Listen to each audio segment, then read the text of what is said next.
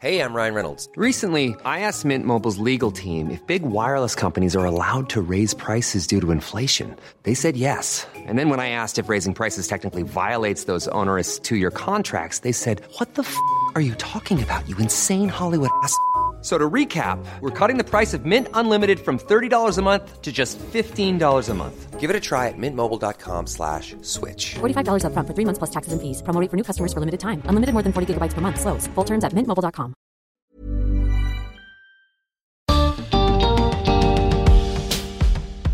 ¿Cuán rápidamente se puede cambiar la cultura y los comportamientos de la gente en la sociedad? ¿Y qué herramientas tenemos para hacerlo? Bienvenidos al podcast de TED en Español. Soy Jerry Garbulski. Nicolás Eisenman es especialista en economía del comportamiento. En su charla nos muestra herramientas muy simples que logran efectos significativos. Por ejemplo, cómo hacer que los mejores maestros de Perú elijan enseñar en las escuelas donde son más necesarios. Nicolás argumenta que podemos cambiar nuestras culturas para bien o para mal más rápidamente de lo que pensábamos. Escuchémoslo.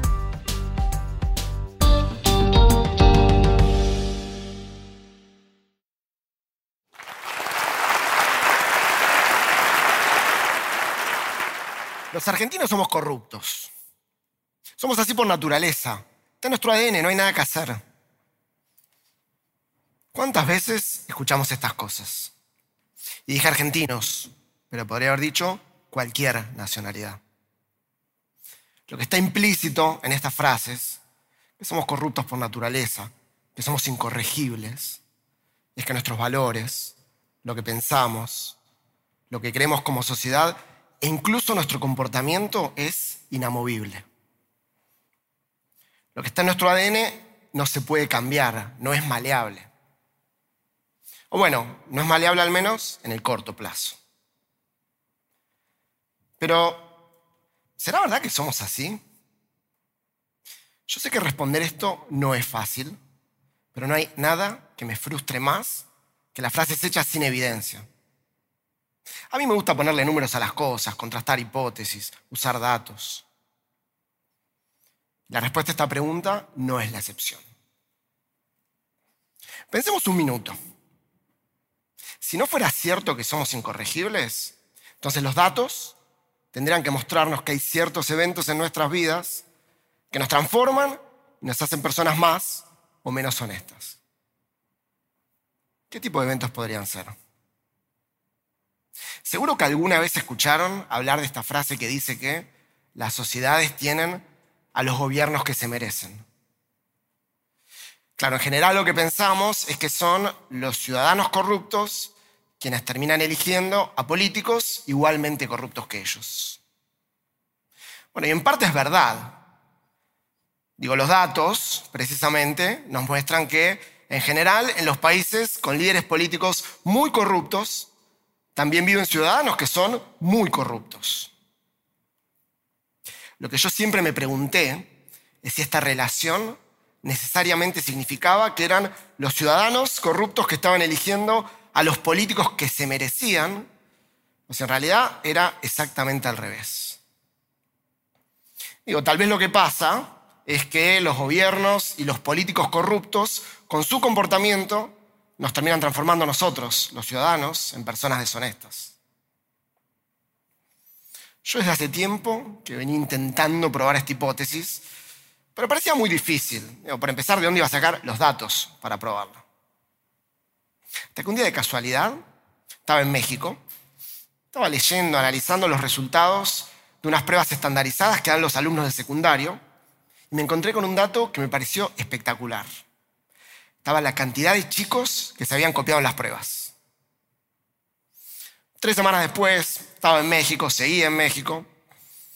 Recuerdo que estaba desayunando, estaba tomando un café, leyendo el diario, y en eso me entero de lo que en su momento fue un gran escándalo de corrupción que me dio una idea increíble.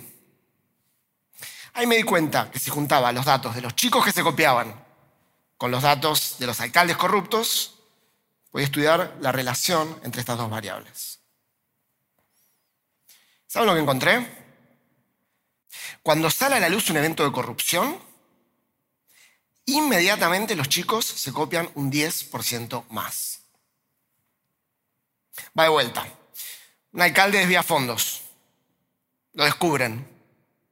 A 10 cuadras hay un chico que está en su casa a la mañana mirando las noticias en el noticiero, a la tarde va a la escuela, le dicen que tiene un examen, se da vuelta y decide mirar la hoja del compañero de atrás. Es como si el chico hubiera aprendido en tiempo real del ejemplo del político corrupto. Claro, si el político que le va bien, que es exitoso, es un tramposo, entonces hacer trampa tal vez no esté tan mal. El ejemplo de los líderes afecta a nuestro comportamiento, por ejemplo, nos copiamos más y también moldea nuestros valores. Cuando descubrí esto tuve sentimientos encontrados. Me alegré, porque al final no era cierto que nuestros valores y nuestras creencias y nuestras conductas estuvieran totalmente talladas en piedra. No es cierto que nacemos corruptos. En todo caso, nos hacemos corruptos y bastante rápido. Después me preocupé. Si la corrupción genera más corrupción, ¿cómo hacemos para romper ese círculo vicioso. Y ahí se me empezó a ocurrir una nueva idea. Si hay eventos que son tan significativos que nos terminan corrompiendo tan rápidamente, ¿no será que hay otros eventos que nos llevan exactamente en la dirección contraria? La respuesta a esta pregunta se me hizo mucho más clara varios años después de un viaje que hice al norte de Argentina. Ese viaje estaba en Salta. Estaba de vacaciones, me acuerdo que parando, visitando un pueblo rural, una zona que la recuerdo como bastante, bastante vulnerable. Y me acuerdo que yo pasaba todos los días por una escuela, una escuela muy carenciada, que era la única, bueno, la escuela del pueblo, la única escuela del pueblo. Me llamaba la atención hasta que un día decidí entrar. De curiosidad me puse a charlar con los maestros, las maestras del lugar, y esas charlas y en general de toda esa experiencia hay dos cosas que las recuerdo hasta el día de hoy. La primera es que la escuela estaba llena de chicos por todos lados, estaba llena de alumnos dando vueltas, pero había muy pocos docentes. Claro, les costaba muchísimo encontrar gente que quisiera ir y trabajar ahí. La segunda es que nunca en mi vida hasta ahora conocí a nadie que disfrutara tanto su trabajo, que estuviera tan motivado por lo que hacía, como las maestras y los maestros de este lugar. Me acuerdo hasta el día de hoy la frase de una de esas maestras que me decía una y otra vez, para esto elegí ser maestra.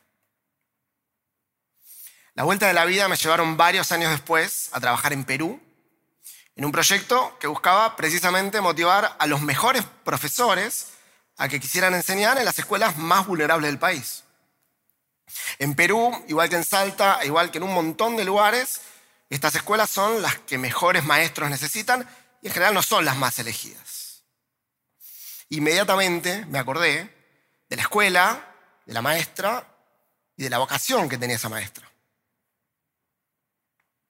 Y se me ocurrió que una forma de motivar y guiar a los maestros a que quisieran trabajar en estas escuelas era simplemente recordarles, recordarles ahí, en el momento de la decisión, cuáles eran los motivos que los habían llevado a elegir ser maestros.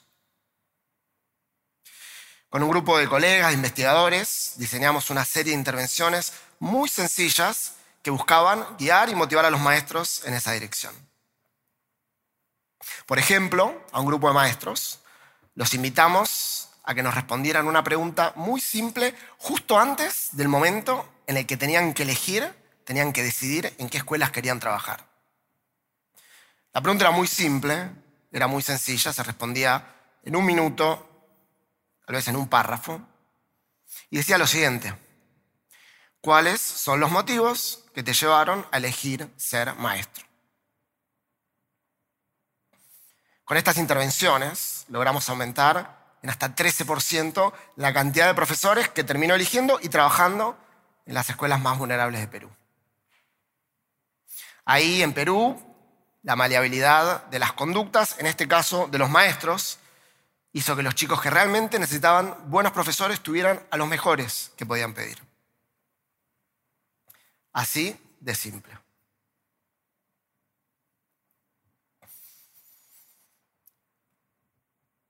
Las intervenciones y los eventos que afectan nuestro comportamiento y que moldean nuestros valores pueden ser un arma de doble filo. Por un lado, nos pueden corromper totalmente como sociedad, pero por el otro, nos abren una ventana increíble de oportunidades para formar mejores ciudadanos. Los valores, las creencias, las conductas no están escritas en piedra. Cambian. Todos las podemos cambiar. Yo por eso me dedico a esto. Porque sé que con pequeñas intervenciones, seguro que podemos aspirar a una sociedad más cívica, más cooperativa y, ¿por qué no?, una sociedad mucho mejor. Gracias.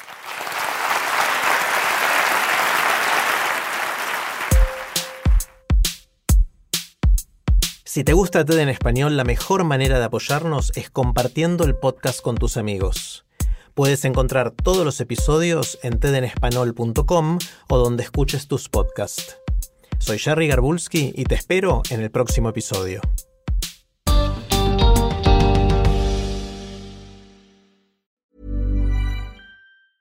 Hi, this is Janice Torres from Yo Quiero Dinero. If you own or operate a business, whether it's a local operation or a global corporation,